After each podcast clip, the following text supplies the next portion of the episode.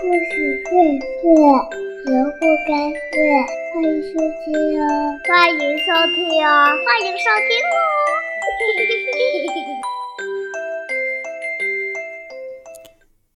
亲爱的小朋友们，又到了东子老师讲故事的时间了。今天我为大家带来的依旧是中国的传统故事，名字叫做《布谷鸟的传说》。每当春末夏初的时候，无论白天还是黑夜，尤其是在清晨，人们经常听到清脆嘹亮的鸟叫声，那是布谷鸟的啼鸣。它们好像在催人春播，不要误了农时。人们也叫布谷鸟为波谷鸟。它们还有个好听的名字，叫做“春的信使”。布谷鸟还有这样一个传说呢：从前有一座无名山，山里住着几户人家，日子过得都挺清苦。唯独王老汉家算小有家产，田地丰饶，风水甚好，种出的庄稼饱满香甜。老汉有两个儿子，大儿子王刚，小儿子博古。虽说叫博古，其实呀，压根儿就没读过什么书。话说这两个儿子为什么不同姓呢？原来呀，他们不是一个娘所生。叫博古的小儿子。是王老汉与后来娶的妻子张氏生的。张氏知道博古傻头傻脑，没什么本事。哥哥王刚虽说也不机灵，但为人憨厚，肯吃苦，颇中王老汉的意。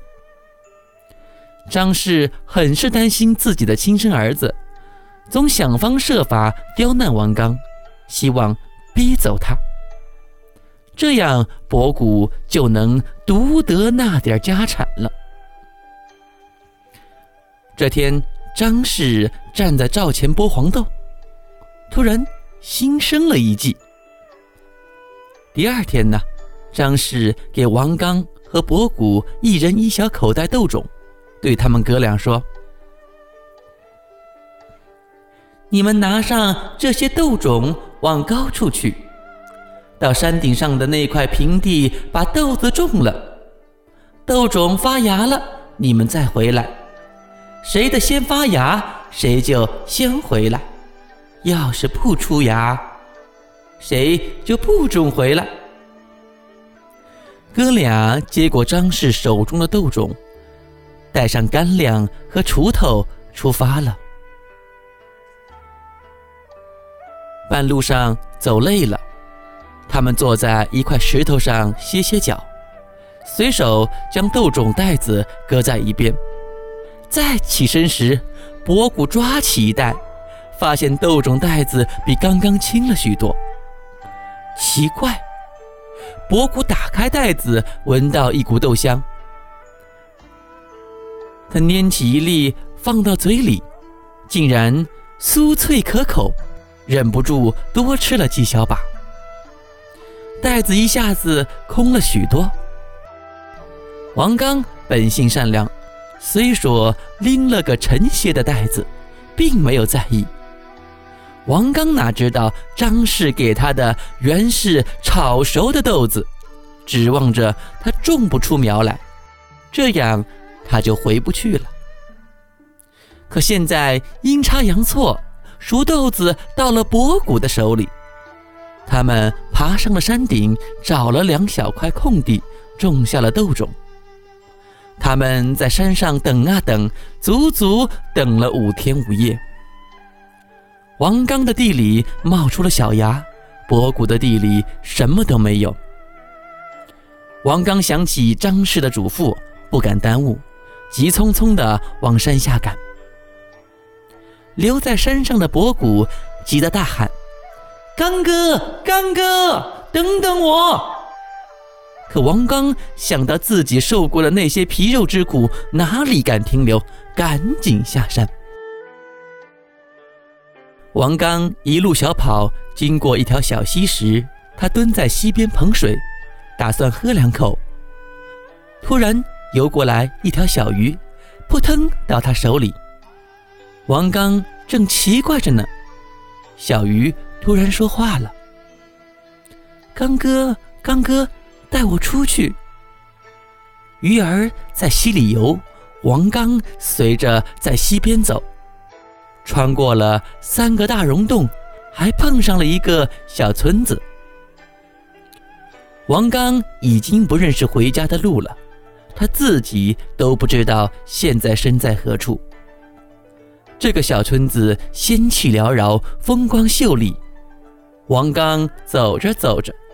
好像把小鱼的事儿忘得一干二净了。等他突然想起，发现身边竟然站着位美丽的姑娘。原来小鱼是姑娘的化身，姑娘想同这个勤劳善良的小伙子结为夫妻呢。